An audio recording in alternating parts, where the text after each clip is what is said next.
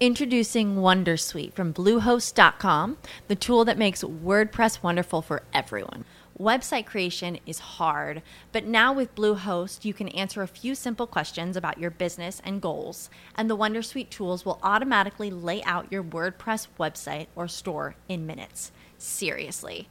From there, you can customize your design, pick your brand colors, and add blocks. No custom theme or coding required. You'll get content suggestions that you can keep or revise, and with Yoast SEO built in, we automatically help you get found in search engines. From step by step guidance to suggested plugins to an AI powered help bot. Our built in tools make WordPress wonderful for everyone. Whether you're a beginner or a pro, you can join over 2 million Bluehost users. Go to bluehost.com slash wondersuite. That's bluehost.com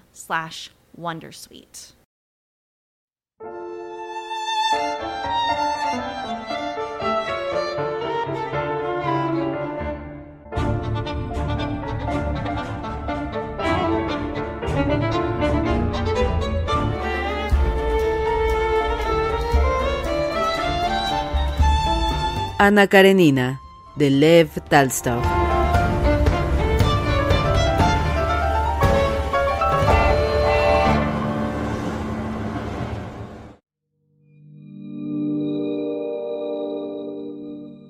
Liovin no volvió hasta que le llamaron para la cena. En la escalera, Kitty hablaba con Agafia Mikhailovna de los vinos necesarios para cenar. ¿A qué tantos rentilgos? Que sirvan el de siempre.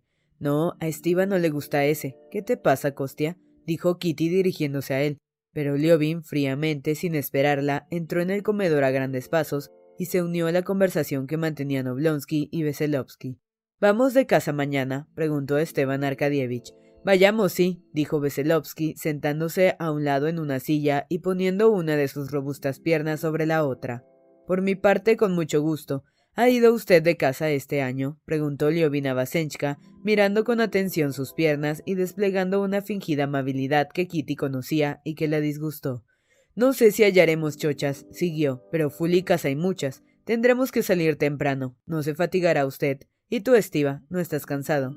¿Cansado yo? Aún no me he sentido cansado nunca.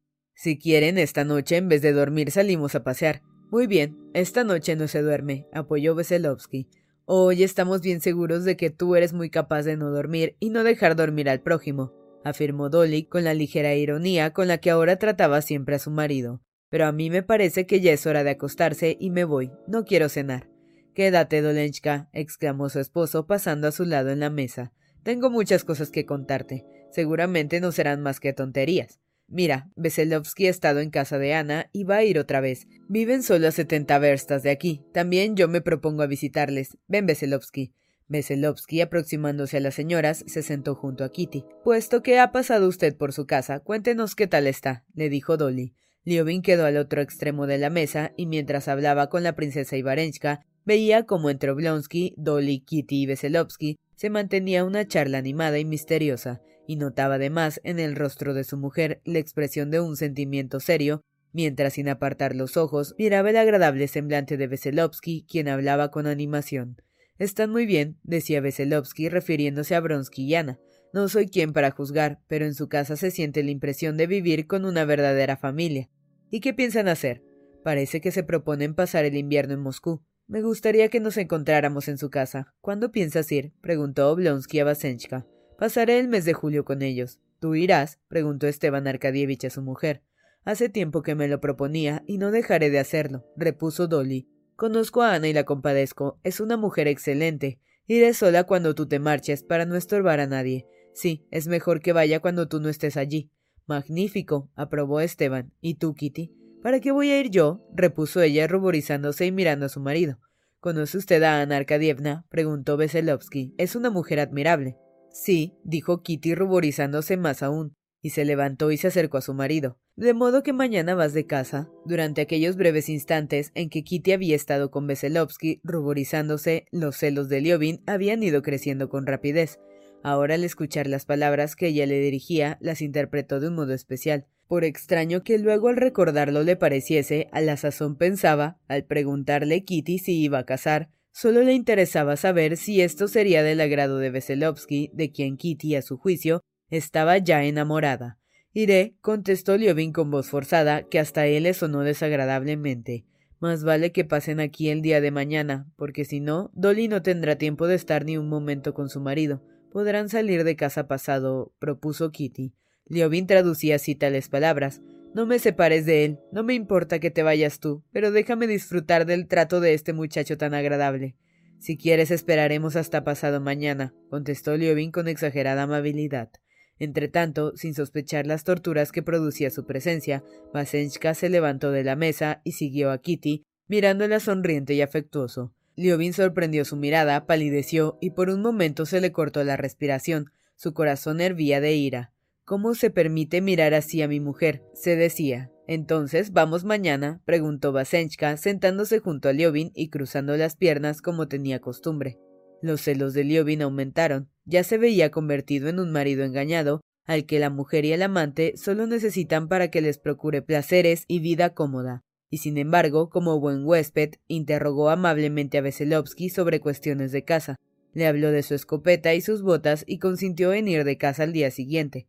Afortunadamente para Liovin, la princesa acabó con sus sufrimientos, aconsejando a Kitty que se acostara, pero aun esto le proporcionó un nuevo motivo de tormento. Al despedirse de la joven, Basenchka fue a besarle de nuevo la mano, mas Kitty, con ingenua brusquedad que su madre le reprochó luego, retiró la mano diciendo En nuestra casa no existe esta costumbre. A juicio de Liovin, la culpa era de ella por haber consentido en que la tratara de aquel modo, y también por la poca destreza con que le demostró después que aquel trato no le placía. ¿Quién puede tener deseos de ir a la cama con este tiempo? comenzó Oblonsky, que ahora después de los vasos de vino bebidos en la cena, se hallaba en un estado de alma dulce y poético. Mira, Kitty, dijo mostrándole la luna que asomaba entre los tilos. Qué maravilla, Veselovsky, este es el momento adecuado para una serenata. Saben que tiene una voz estupenda. Por el camino hemos cantado mucho los dos, Además, trae unas magníficas romanzas nuevas. Podría cantar con Bárbara Andreevna. Cuando todos se hubieron acostado, Oblonsky pasó bastante tiempo aún paseando con Veselovsky. Desde la casa se oían sus voces tratando de cantar a dúo una nueva pieza. Liovin, sentado en el dormitorio conyugal, les oía cantar frunciendo las cejas y escuchaba sin contestar las preguntas que Kitty le dirigía a propósito de su actitud, que la tenía preocupada. Al fin le preguntó sonriendo tímidamente Quizá te ha molestado alguna cosa de Veselovsky. Entonces, sin poder contenerse, él se lo dijo todo, y como lo que le decía le ofendía a él mismo, no hacía sino aumentar su irritación. Permanecía ante Kitty con un terrible brillo en los ojos bajo el arrugado entrecejo y oprimiéndose el pecho con sus manos vigorosas como para contenerse. La expresión de su rostro habría resultado severa y hasta feroz si a la vez no expresara un sufrimiento que conmovió a Kitty, los pómulos le temblaban, se le entrecortaba la voz. Como supondrás, no tengo celos ni puedo tenerlos. Esa palabra es detestable. No es que crea que. En fin, no puedo decir lo que siento, pero es terrible. No tengo celos, pero me siento ofendido, afrentado por el hombre que osa mirarte de ese modo. ¿Pero de qué modo me ha mirado? preguntaba Kitty tratando de recordar todas las palabras y ademanes de aquella noche en sus menores detalles. En el fondo, reconocía que hubo algo inconveniente en el modo con que Veselovsky la había seguido al otro extremo de la mesa, pero no se atrevía a confesárselo, y menos aún a decírselo a Liovin por no acrecentar sus sufrimientos. ¿Qué atractivos puedo tener para. Oh. exclamó Liovin llevándose las manos a la cabeza. Más valdría que callases, de modo que si fueras atractiva. Óyeme, Costia, no seas así, dijo Kitty mirándole con expresión compasiva. ¿Cómo puedes pensar si para mí los hombres no existen? No existen. ¿O es que quieres que no me trate con nadie? Al principio le habían ofendido sus celos, disgustada de que hasta la más pequeña e inocente diversión le fuera prohibida, pero ahora habría sacrificado con gusto no tales pequeñeces, sino todo por devolverle la tranquilidad y librarle de la pena que experimentaba. ¿Comprendes lo cómico y horrible de mi situación? Seguía él en voz baja, desesperado. Está en mi casa, no ha hecho nada malo en realidad, aparte de esa costumbre suya de cruzar las piernas, que él considera como un detalle más de elegancia, y tengo que ser amable con él. ¿Cómo exageras, Costia? exclamó Kitty, contenta en el fondo del amor inmenso que Liovin le demostraba con sus celos. Lo horrible es que ahora, cuando eras más que nunca sagrada para mí, cuando éramos tan felices, tan infinitamente felices, llega ese hombre insignificante y ¿Y qué puedo decir contra él? No tengo nada que ver con hombre semejante, pero mi felicidad, tu felicidad. Ya sé por qué ha pasado todo eso, dijo Kitty. ¿Por qué? Dímelo. He notado cómo nos mirabas mientras hablábamos durante la cena. Ah. exclamó Liovin inquieto. Ella le explicó de lo que hablaban. Al contarlo, le sofocaba la emoción. Liovin calló, luego miró el rostro pálido y disgustado de su esposa y se llevó las manos a la cabeza. Qué dolor te he causado. Perdóname, Katia. Ha sido una locura. Qué mal me he portado, Katia. ¿Es posible que me haya torturado semejante tontería? No sabes cuánto lo siento. Te compadezco con toda mi alma. Y a mí, a mí, a mí, si estoy loco, pero que hayas sufrido tú. Es horrible pensar que un extraño pueda destruir así nuestra felicidad. Claro, esto es lo que me ofende. Bien, para castigo de mi culpa le invitaré a pasar con nosotros todo el verano y le colmaré de amabilidades, dijo Liobin besándole las manos. Ya verás, mañana. Ah, es verdad, mañana nos vamos de casa.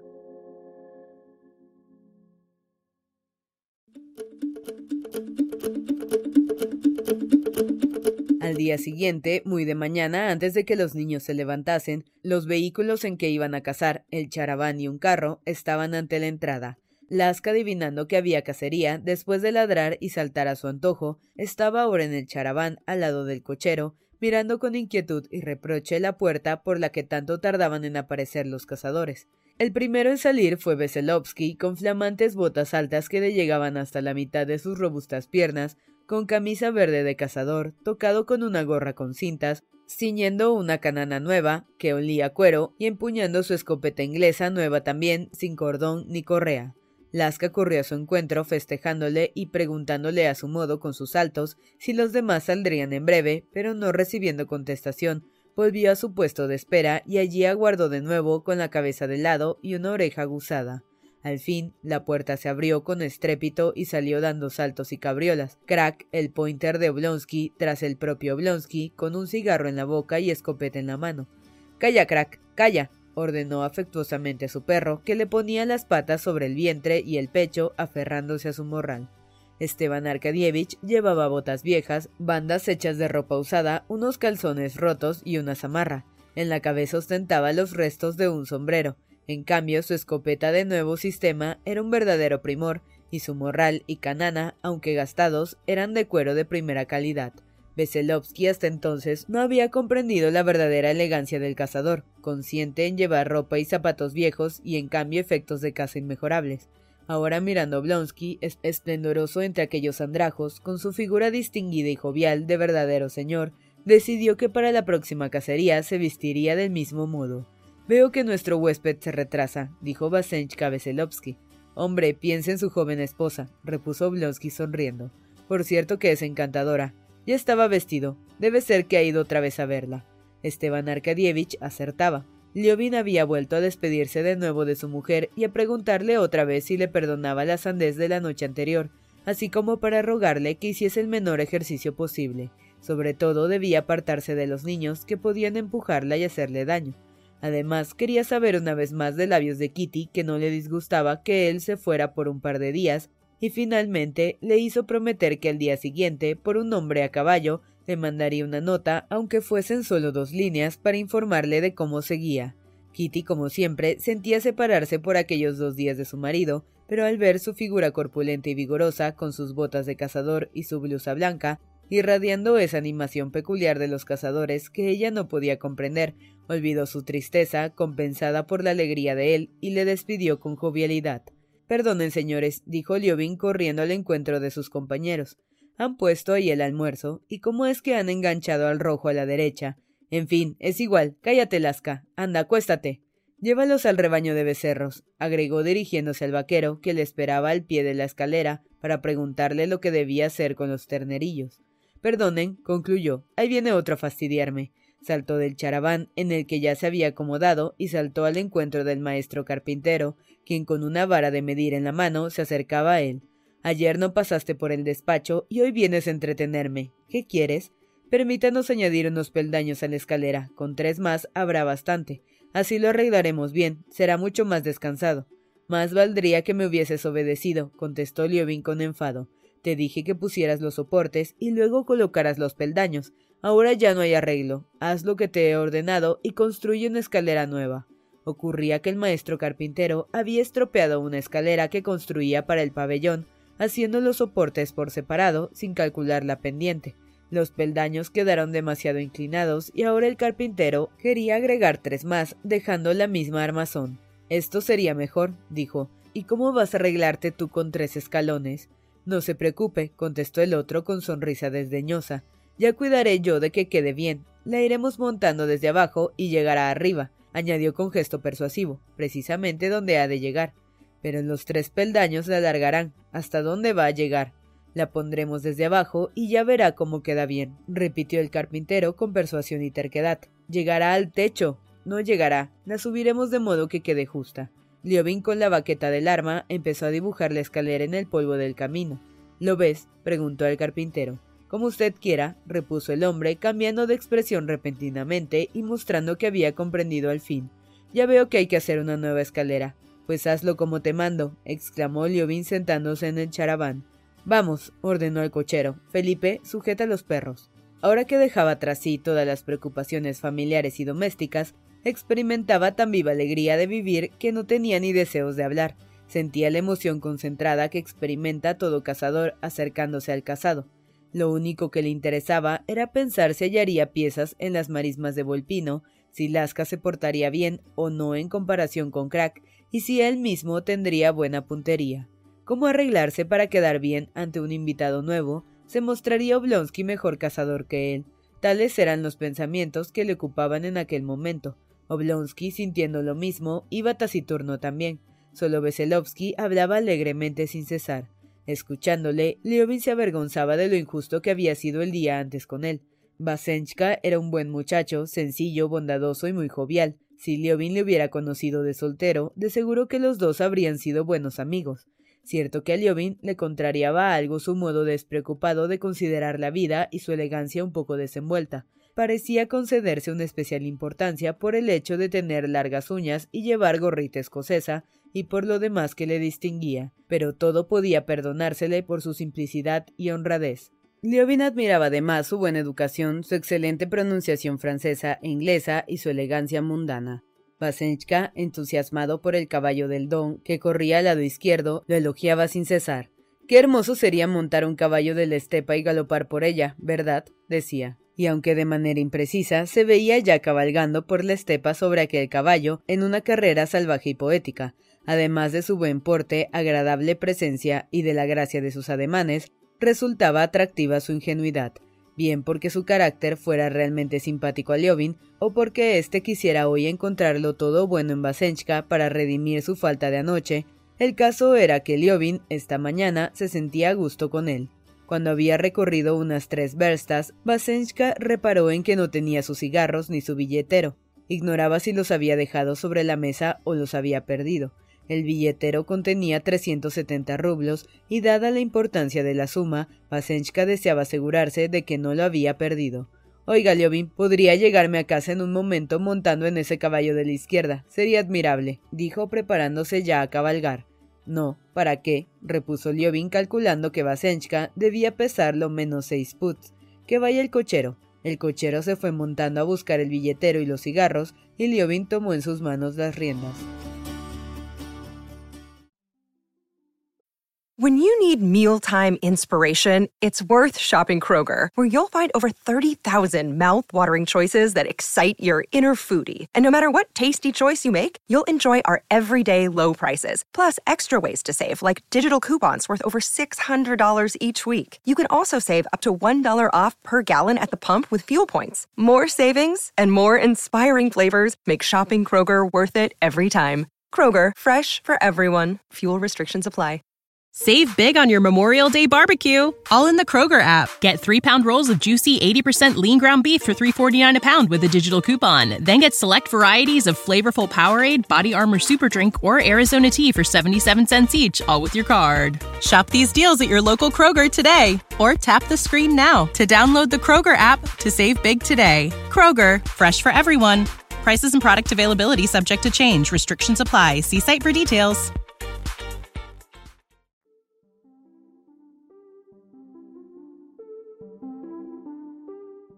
Dinos qué itinerario vamos a seguir, preguntó Oblonsky. El plan es este. Ahora nos dirigiremos a las tierras pantanosas donde abundan las fúlicas. Después de Grosdevo empiezan las magníficas marismas llenas de chochas y también de fúlicas. Ahora hace calor, pero como hay unas veinte verstas, llegaremos al oscurecer y a esa hora podremos cazar. Pasaremos la noche allí y mañana seguiremos hacia los grandes pantanos. No hay nada por el camino. Sí, pero tendríamos que detenernos y hace tanto calor. Hay dos lugares excelentes, pero dudo que hallemos algo en ellos. Liobin sentía deseos de pararse en aquellos lugares, pero como distaban poco de casa, podía ir a ellos siempre que quisiera. Además, eran sitios reducidos y había poco espacio para los tres.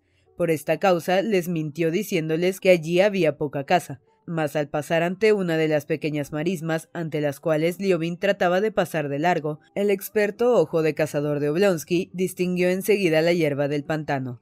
¿Y si nos detuviéramos ahí? exclamó señalando el lugar. Vayamos, Liobin, es un lugar magnífico, gritó Vasenchka y Liobin tuvo que acceder. Apenas se detuvieron, los perros se dirigieron hacia el pantano. ¡Crack! ¡Lasca! Los perros regresaron. Para los tres había poco espacio. Me quedaré aquí, dijo Liobin confiando en que sus amigos no hallarían más que las cercetas que se habían remontado asustadas por los perros y volaban con su vuelo balanceante, graznando lúgubremente sobre las marismas. No, Liobin, vayamos juntos, insistió Veselovsky. Les aseguro que estaremos aprestados. Ven, Laska, necesitan el otro perro. Liobin permaneció junto al charaván, mirando con envidia a los cazadores. Uno y otro recorrieron todo el cazadero, pero excepto una fúlica y varias cercetas, una de las cuales mató Vasenchka, no había nada. Ya han visto que no trataba de ocultarles el lugar, dijo Liobin. Ya sabía yo que era perder el tiempo. De todos modos, nos hemos divertido, repuso Vasenchka, subiendo torpemente al charaván, con el arma y la cerceta en la mano. La he alcanzado bien, ¿verdad? Falta todavía mucho para llegar al pantano. De pronto los caballos se encabritaron, lanzándose a correr. Leovin dio con la cabeza contra el cañón de una de las escopetas y en aquel momento le pareció oír un disparo, pero en realidad el disparo se había producido antes. Lo que sucedió fue que Vasenchka había olvidado bajar uno de los gatillos que se disparó. La carga fue afortunadamente a dar en tierra sin herir a nadie. Oblonsky meneó la cabeza y miró con reproche a Veselovsky, aunque riendo, pero Liobin no tuvo tanto valor para decirle nada, especialmente porque cualquier reproche habría parecido motivado por el riesgo que había corrido y por el bulto que el choque con el arma le había producido en la frente. Veselovsky se mostró al principio sinceramente disgustado, pero luego rió de la alarma de tan buena gana y tan contagiosamente que Liobin no pudo tampoco contener la risa. Al llegar a las marismas de más allá, que por ser bastante grandes debían entretenerle cierto tiempo, Liobin trató de nuevo de persuadirles de que no, pero Veselovsky se empeñó en detenerse también allí. El lugar era angosto y Liobin, como buen huésped, volvió a quedarse con los coches. Apenas llegaron, Crack corrió hacia unos pequeños montículos de tierra. Veselovsky fue el primero en seguir al perro. Aún no había llegado Oblonsky cuando salió volando una fúlica. Oblonsky falló el tiro y el ave se ocultó en un prado no cegado.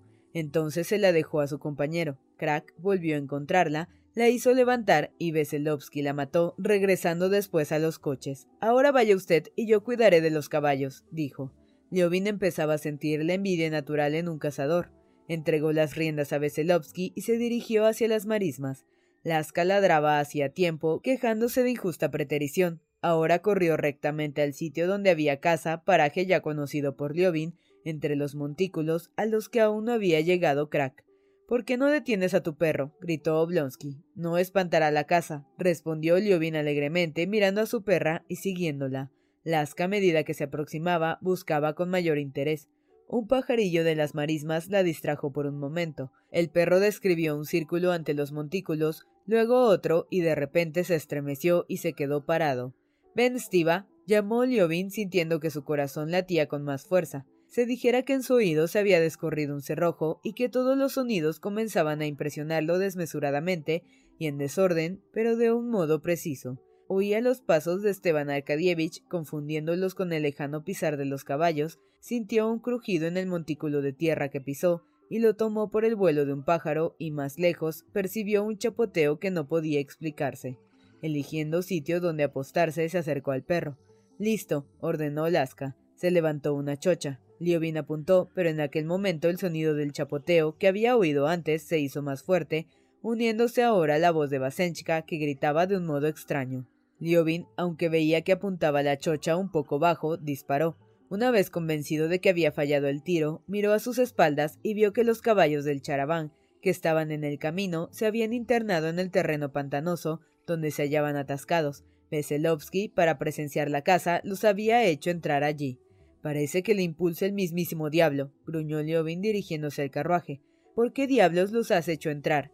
Le preguntó secamente, y llamó al cochero para que le ayudase a sacar los caballos. A Liobin le disgustaba que le hubieran estropeado el disparo, que le empantanaran los animales, y sobre todo que ni Veselovsky ni Oblonsky les ayudaran.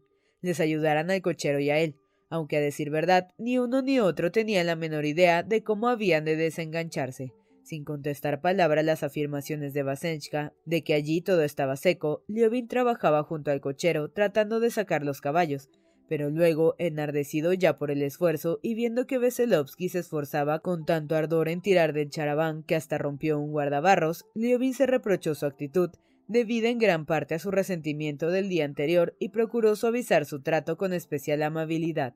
Cuando todo estuvo arreglado y los coches volvieron a la carretera, Liobin ordenó sacar el almuerzo. Buen appetit, bon conscience, se va tomber jusqu'au fond de mes bottes, dijo Vasenchka, ya alegre de nuevo al concluir el segundo pollo.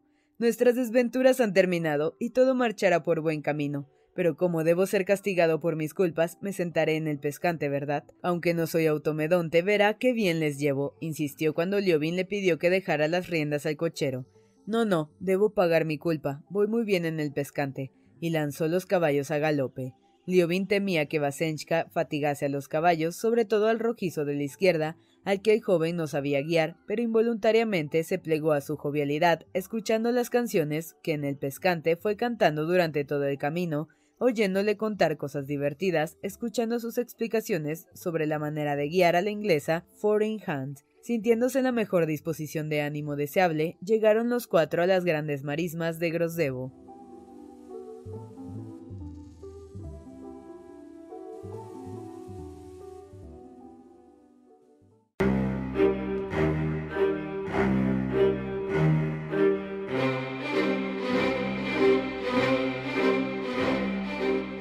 Vasenchka apresuró tanto los caballos que llegaron a las marismas demasiado pronto con mucho calor aún. Al acercarse a los grandes pantanos, objetivo principal de los cazadores, Liobin pensó, inconscientemente, en el modo de deshacerse de Vasenchka y cazar solo, sin estorbos. Oblonsky parecía desear lo mismo. En su rostro, Liobin leyó la preocupación propia de todo verdadero cazador antes de empezar la caza, así como cierta expresión de bondad maliciosa peculiar en él.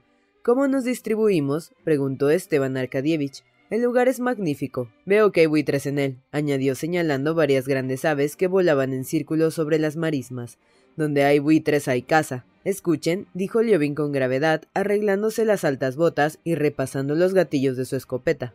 ¿Ven aquel islote? Señalaba uno que destacaba por su oscuro verdor sobre el vasto prado húmedo, a medio cegar, que se veía a la derecha del río. Las marismas empiezan ante nosotros, aquí mismo. Ven, donde se ve ese verdor, y se extienden hacia la derecha, allí donde están los caballos. Allí en aquellos montículos de tierra hay fúlicas y también en todo el islote, junto a aquellos álamos y hasta en las cercanías del molino. Ven, allí donde forma como una pequeña ensenada.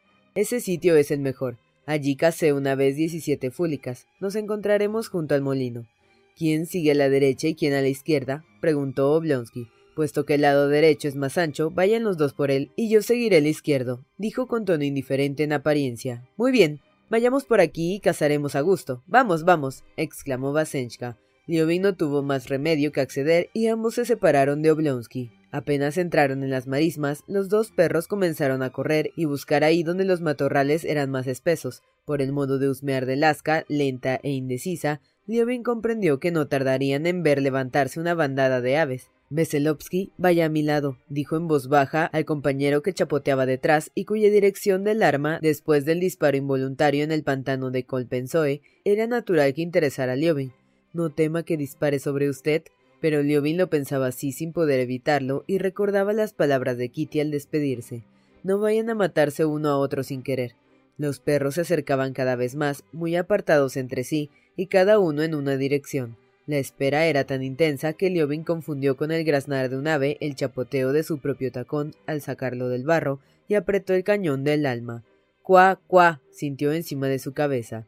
Vasenchka disparó contra un grupo de patos silvestres que revoloteaban sobre las marismas y se acercaron de repente a los cazadores. Apenas Liobin tuvo tiempo de volver la cabeza cuando se levantó una chocha, luego otra, después una tercera y, en fin, hasta ocho piezas que se elevaron sucesivamente. Oblonsky mató una al vuelo cuando el animal iba a describir su zigzag y el ave cayó como un bulto informe en el barrizal. Sin precipitarse, Esteban Arkadievich apuntó a otra que volaba abajo hacia el islote. Sonó el tiro y el ave cayó. Se la veía saltar entre la hierba cegada, agitando el ala blanca por debajo, que no había sido alcanzada por el disparo. Liobin no fue tan afortunado. Disparó sobre la primera chocha demasiado cerca y erró el tiro. Lo encajonó cuando volaba más alta, pero en aquel momento otra chocha saltó a sus pies y Liobin se distrajo y erró nuevamente el tiro. Mientras cargaban las escopetas, surgió otra chocha y Veselovsky, que ya había cargado, disparó y la descarga fue a dar en el agua. Oblonsky recogió las aves que había matado y miró a Liobin con ojos brillantes de alegría. Separémonos ahora, dijo Oblonsky. Silbó a su perro, preparó el alma y, cojeando ligeramente, se alejó en una dirección mientras sus compañeros seguían la opuesta. Con Liobin pasaba siempre lo mismo, que cuando amarraba los primeros tiros se ponía nervioso, se irritaba y no acertaba ya ni uno en todo el día. Así sucedió también esta vez. Había gran número de chochas que volaban a cada momento a los pies de los cazadores y a ambos lados del perro, y Liobin pues podía resarcirse, pero cuando más disparaba, más avergonzado se sentía ante Veselovsky, que tiraba como Dios le daba a entender, alegremente, sin hacer blanco casi nunca, pero sin desconcentrarse por ello ni perder su calma. Liobin impaciente se precipitaba, estaba cada vez más nervioso y disparaba con la certeza de no matar ave alguna. Lasca parecía comprenderlo también, buscaba con menos interés y se habría dicho que miraba a los cazadores con reproche y sorpresa. Los disparos se seguían unos a otros, los cazadores estaban envueltos en humo y pólvora y sin embargo en el morral no había más que tres chochas. Una de ellas había sido cazada por Veselovsky y las otras dos pertenecían a ambos. Mientras tanto, al otro lado de las marismas sonaban disparos menos frecuentes, pero a juicio de Liobin más eficaces. Casi siempre, tras cada disparo de Oblonsky, se oía su voz gritando ¡Crack! ¡Crack! y Liobin oyéndole se sentía cada vez más excitado. Las chochas volaban ahora en bandadas, constantemente se percibían sus chapoteos en el cieno y en el aire se escuchaban sus graznidos. Se levantaban, giraban y luego volvían a posarse a la vista de los cazadores. Los buitres no se veían ya por parejas, sino a docenas, que volaban sin cesar sobre las marismas. Llegados hacia la mitad de los terrenos pantanosos, Liobin y Veselovsky se encontraron en el límite de un prado perteneciente a unos campesinos. Largas franjas que arrancaban del lado mismo del carrizal dividían el prado, la mitad del cual estaba ya cegado. Aunque en la parte sin guadañar había menos probabilidades de hallar caza que en la cegada, Liobin, habiendo convenido con Oblonsky en encontrarse, siguió adelante con su compañero. ¡Eh, cazadores! gritó un campesino que se sentaba junto a un carro desenganchado. Vengan a comer con nosotros, que tenemos buen vino. Liobin volvió la cabeza. Vengan, vengan, gritó alegremente otro labriego barbudo de colorado rostro, mostrando al sonreír sus blancos dientes y alzando en el aire una verdosa botella que brillaba al sol. ¿Qué se dicen? preguntó Veselovsky. Nos convidan a beber vodka. Seguramente han hecho hoy el reparto de leno. Yo bebería con gusto, dijo Liobin, no sin malicia, mirando a su compañero y esperando que éste se sintiera seducido por el vodka y quisiera ir. ¿Y por qué nos convidan? Ya ve, son buena gente. Vaya, vaya, le divertirá. Alon se cogió. Vaya, encontrará allí el sendero que lleva el molino, exclamó Liobin, y al volverse vio con placer que Vasenchka, encorvándose y tropezando con sus cansados pies, y llevando el fusil al brazo, salía del carrizal para acercarse a los labriegos. Ven tú también, exclamó el campesino a Liobin, te daremos empanada. Liobin dudó por un momento, comenzó a andar hundiendo los pies en el fango, pues se sentía fatigado, y apenas los podía levantar. Con gusto se habría comido, sin embargo, un pedazo de pan y se habría bebido detrás un vaso de vodka. Pero en aquel momento su perro se detuvo y Liobin sintió que su cansancio desaparecía de repente y a paso ligero se dirigió a su encuentro. A sus pies se alzó una chocha, disparó y la mató, pero el perro seguía inmóvil. Apenas tuvo tiempo de azuzarle cuando de los mismos pies del animal voló otra chocha. Liobin hizo fuego, pero el día era poco afortunado. Erró el tiro y al ir a buscar el ave muerta tampoco la halló. Recorrió el carrizal de arriba abajo, pero sin fruto. Lasca no creía que su amo hubiese matado el animal y cuando le mandaba que lo buscase, fingía hacerlo, pero en realidad no buscaba nada. De modo que tampoco sin Basenchka, al que Liobin le achacaba su mala suerte, iba la cosa mejor. Aunque aquí había también muchas becadas, Liobin erraba lastimosamente tiro tras tiro. Los rayos oblicuos del sol poniente eran muy calurosos aún. El traje chorreante de sudor se le pegaba al cuerpo. La bota izquierda, llena de agua, le pesaba enormemente.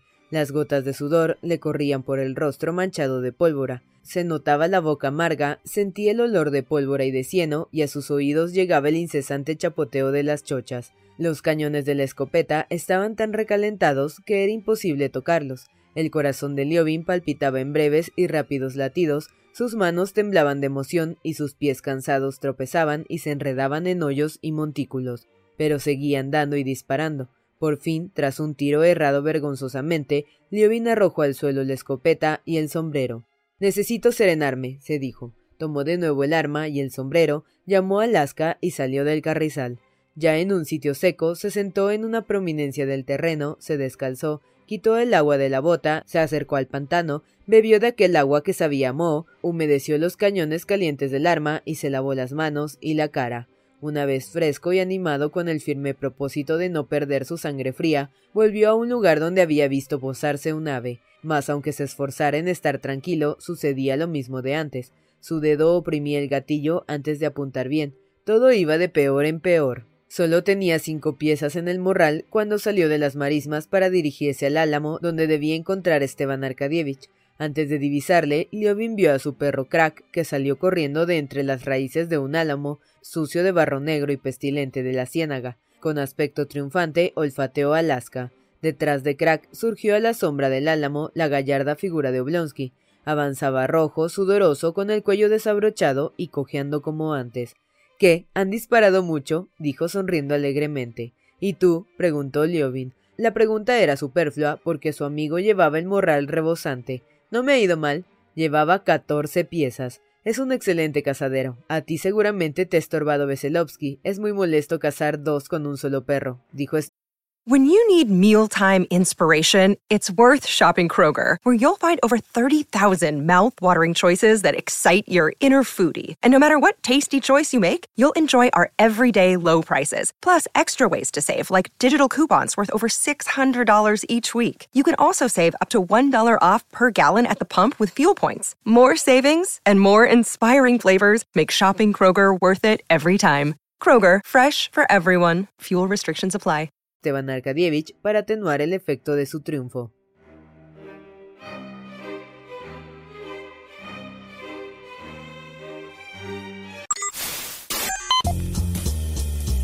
No te pierdas la continuación de esta historia. Capítulos todos los lunes, miércoles y viernes. Suscríbete. El Cuentero, con historias para tus oídos.